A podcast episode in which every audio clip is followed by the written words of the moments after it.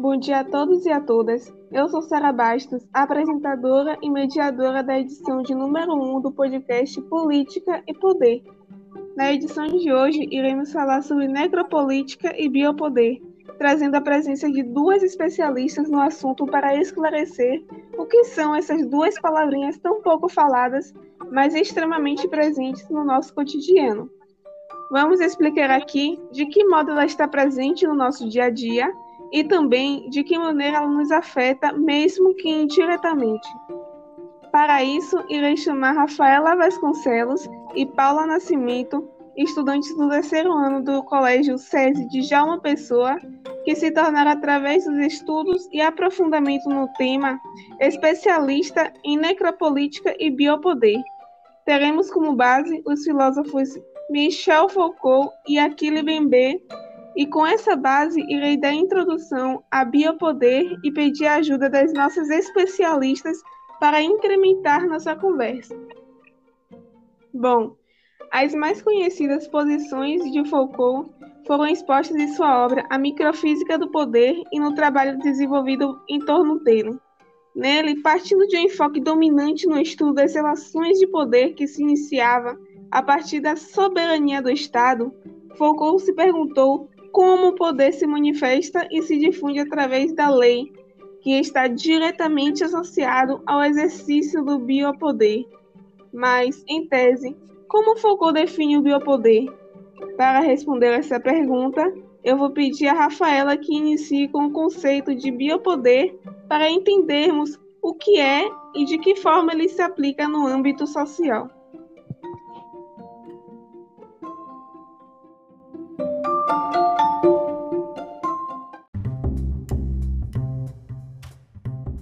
Bom dia, Sara, e bom dia a todos os ouvintes. Então, o termo biopoder, ele foi criado por um filósofo francês chamado Michel Foucault. Esse termo, ele apareceu pela primeira vez em A Vontade de Saber, primeiro volume da História da Sexualidade. Foi um livro publicado no ano de 1976. Foucault ele utilizou desse neologismo para se referir à prática dos estados modernos e a sua regulação dos que a eles são sujeitos por meio de uma explosão de técnicas numerosas e diversas para obter a subjugação dos corpos e o controle de populações. Em resumo, o biopoder ele é uma forma de governar a vida e trata-se do poder sobre os seres humanos enquanto uma unidade biológica. Foucault diz que isso é uma espécie de estetização do biológico ou uma tendência para isso. Esse conceito ele surge ali mais ou menos no século XVII e está em vigor desde então. Ele busca aperfeiçoar um estado de vida na população para criar corpos economicamente ativos. Para que a gente possa entender o funcionamento do biopoder, é importante saber qual seria o poder anterior desse conceito. Antes de o biopoder vigorar, o que predominava era o chamado poder soberano, que possuía o direito de vida e morte sobre os súditos e operava pelo direito de fazer morrer e deixar viver. Ele era um sistema como o antigo regime, e quem detinha o poder eram reis e príncipes. príncipes. Isso é uma característica fundamental da monarquia. É importante ressaltar que esses súditos eles só tinham direito à vida se o soberano deixasse, já que todas as terras e propriedades eram consideradas do rei. Essa percepção ela não deixa de existir, mas ela é implantada pelo biopoder, em que a novidade agora sobre o direito político de soberania é fazer viver e deixar morrer. Ou seja, ele é o contrário do poder soberano, que era fazer morrer e deixar viver. E essa é uma forma de governar a multiplicidade dos seres humanos para transformá-los em corpos dóceis e úteis, ou seja, corpos economicamente ativos. Essa nova técnica de poder, ela tem como objetivo fazer as pessoas viverem cada vez mais. E essas pessoas, elas passam a ser vistas como motores de uma produção econômica e diversas outras coisas. A partir disso, nós temos um grande controle sobre as doenças e sempre com o intuito de fazer com que as pessoas vivam mais para funcionarem de maneira que o sistema econômico a encaixem como motores. E já que esse mecanismo ele pretende fazer com que vivam mais, como é que ele exerce agora a função da morte? Essa morte que acontecia antes através da espada e de ordens de um determinado rei ou de um determinado príncipe, ela é respondida de maneira surpreendente. Foucault afirma que é o racismo, e o racismo é introduzido como um mecanismo fundamental do exercício do poder nos estados modernos, operando um corte entre aqueles que devem viver ou devem morrer. O racismo, na visão de Foucault, ele não tem o mesmo significado do cotidiano que nós vemos no dia a dia. Ele é visto como operador do Estado para fazer uma separação no domínio da vida, estabelecendo uma hierarquia entre bons e ruins, ou seja, uma maneira de desmerecer determinados grupos. Bom, a função do biopoder é produzir corpos úteis. Então, as pessoas consideradas inúteis são as pessoas que podem morrer. E como exemplos básicos do uso do biopoder na nossa sociedade, nós podemos destacar a organização do Estado, levando em consideração que nós temos um governo responsável por criar leis para regular o comportamento dos cidadãos e zelar pela ordem social, incluindo o bem-estar e a segurança das pessoas.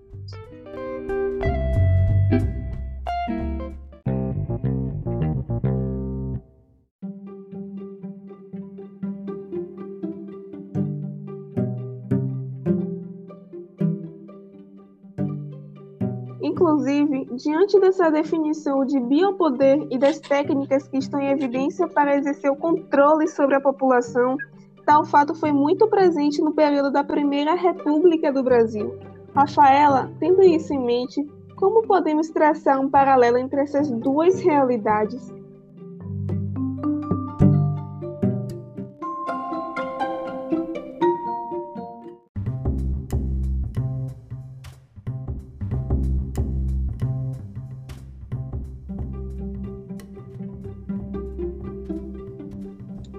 Sim, é possível traçar um paralelo levando em consideração o pensamento de Foucault, porque para ele não existe o poder, mas sim relações de poder, que através de seus mecanismos eles atuam como uma força que coage, disciplina e controla os indivíduos. Essas relações de poder são perceptíveis no século XIX, no período em que o coronelismo foi se desenvolvendo. O coronelismo é uma prática na política brasileira e se caracteriza pelo controle da política por um pequeno grupo que define os rumos políticos de uma cidade ou de uma região. E muitas das vezes eles utilizam de meios ilegais. Essa prática ela tem suas raízes na colonização do Brasil, desde o momento em que os primeiros capitães, capitães donatários, que eram administradores de grandes extensões territoriais intituladas de capitanias hereditárias, foram escolhidos para ter a posse de grandes quantidades de terra, que eram as capitanias hereditárias. E eles controlaram essas terras sem nenhum tipo de regulação. Eles eram, portanto, grandes proprietários rurais com poderes absolutos.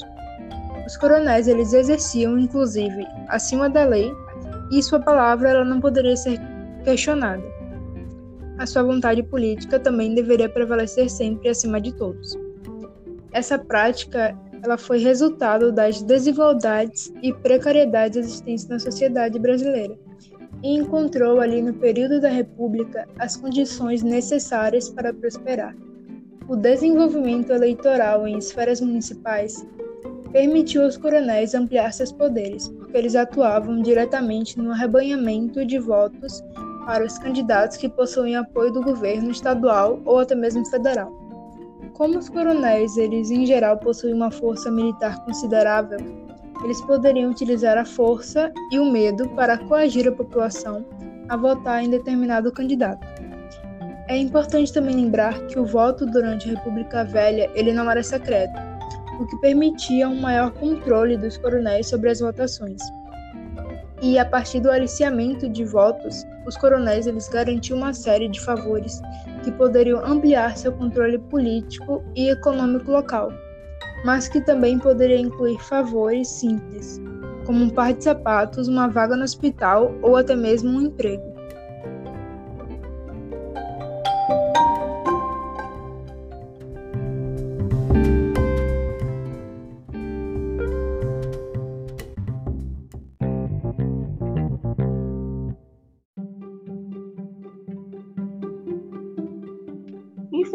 São raízes maculadas da trajetória política do nosso país que interferem no modo de vida das diversas sociedades modernas.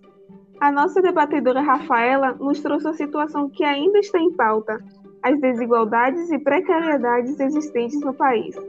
Sabe-se que essa dinâmica é fruto do negligenciamento do poder estatal no exercício de biopoder, ou seja, o poder sobre a vida, e como consequência a atual situação de saúde pública, haja vista a falha do Estado na garantia dos direitos básicos do cidadão.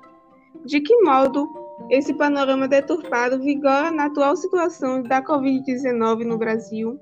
Com essa pergunta, eu convido Paula Nascimento a adentrar na nossa conversa, explicando a necropolítica e sua influência na atual situação do coronavírus no Brasil.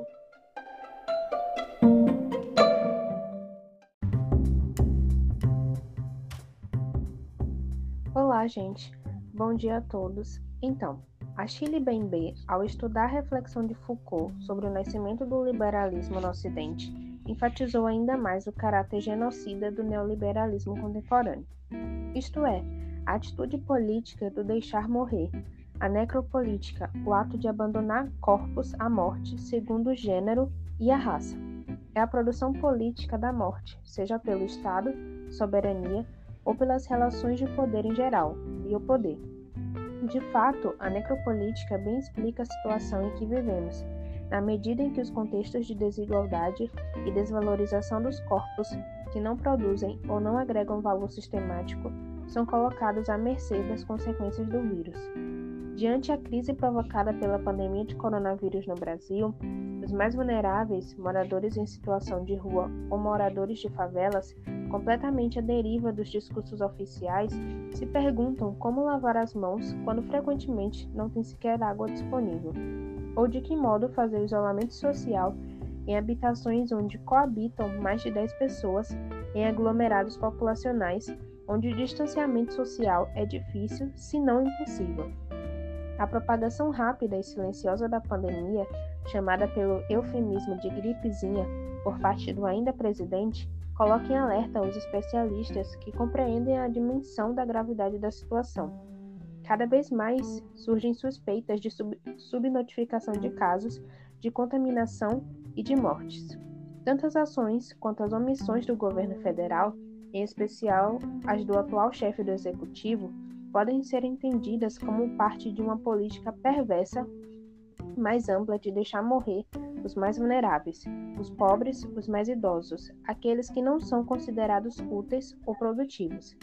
Dados do boletim epidemiológico divulgado pelo Ministério da Saúde no dia 18 de maio mostram que 54,8% dos óbitos registrados são de negros. Brancos ainda são maioria entre os hospitalizados, 51,4%, mas minoria entre os mortos, 43,1%.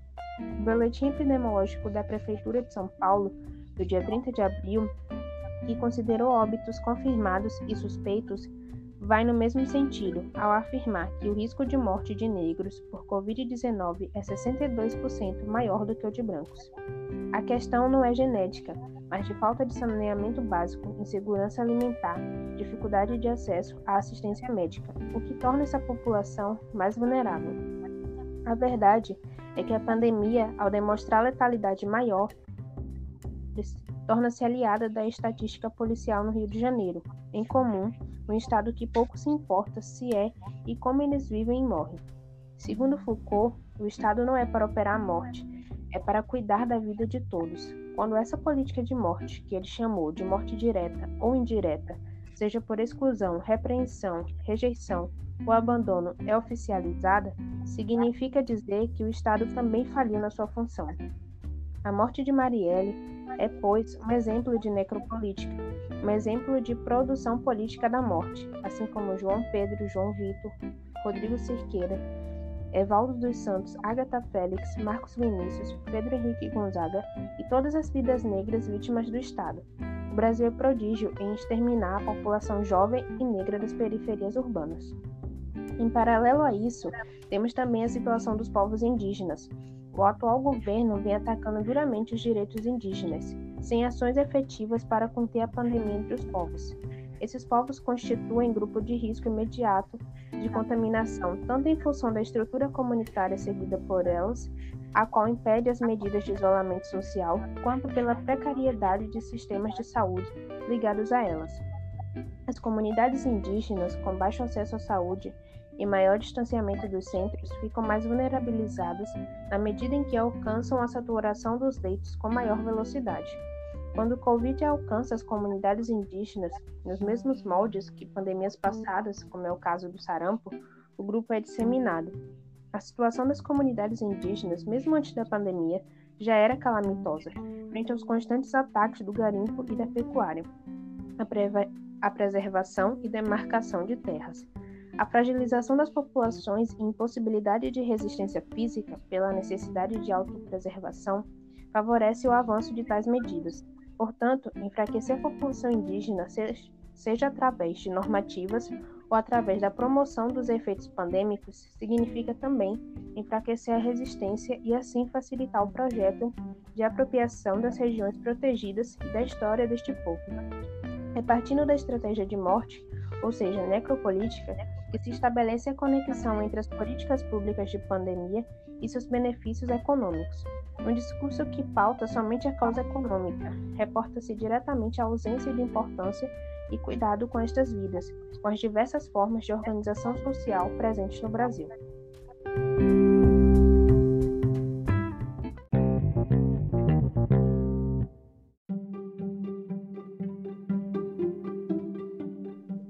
Sim, é extremamente importante essa reflexão acerca do coronavírus e a necropolítica é de conhecimento geral que, mundialmente, a pandemia devastou diversas nações de modo a tirar a vida de milhares de pessoas, como também pondo em risco aquelas que temem contrair a doença. No entanto, o que muitos desconhecem é que o Japão foi o país que teve uma manifestação mais tranquila do vírus devido a alguns motivos pré-existentes. Dessa forma, quais foram os fatores que contribuíram para que o país se tornasse o menos atingido pela Covid-19.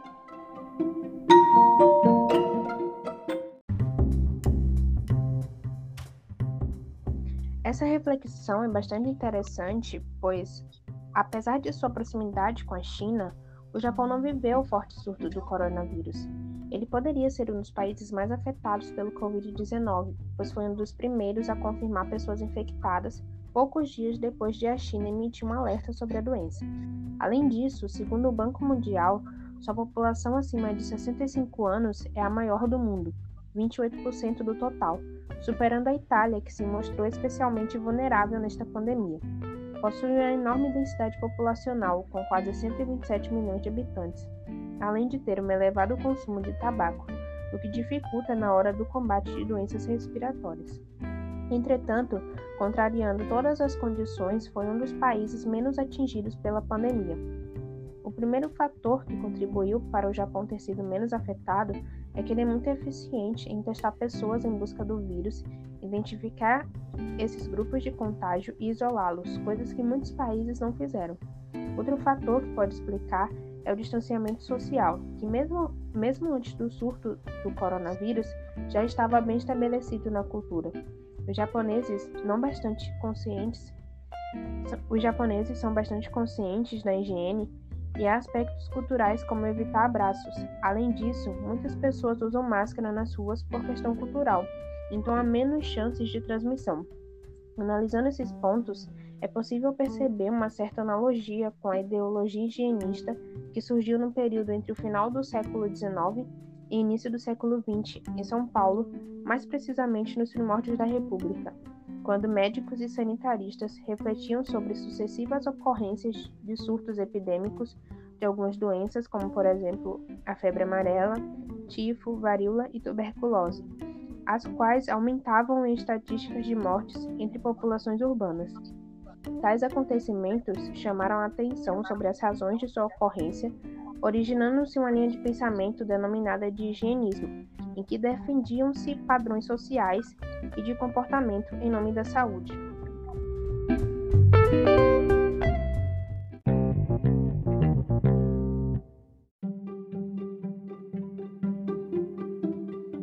E então, o episódio de hoje sobre biopoder e necropolítica fica por aqui.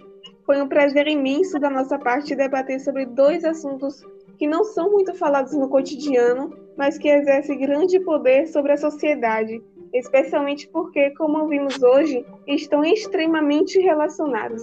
Agradecemos a você que ouviu o nosso podcast até aqui, aos nossos debatedores e também aos professores Fabiane Lima, Edson Rodrigues, Leandro Passos e Sandro Nonato.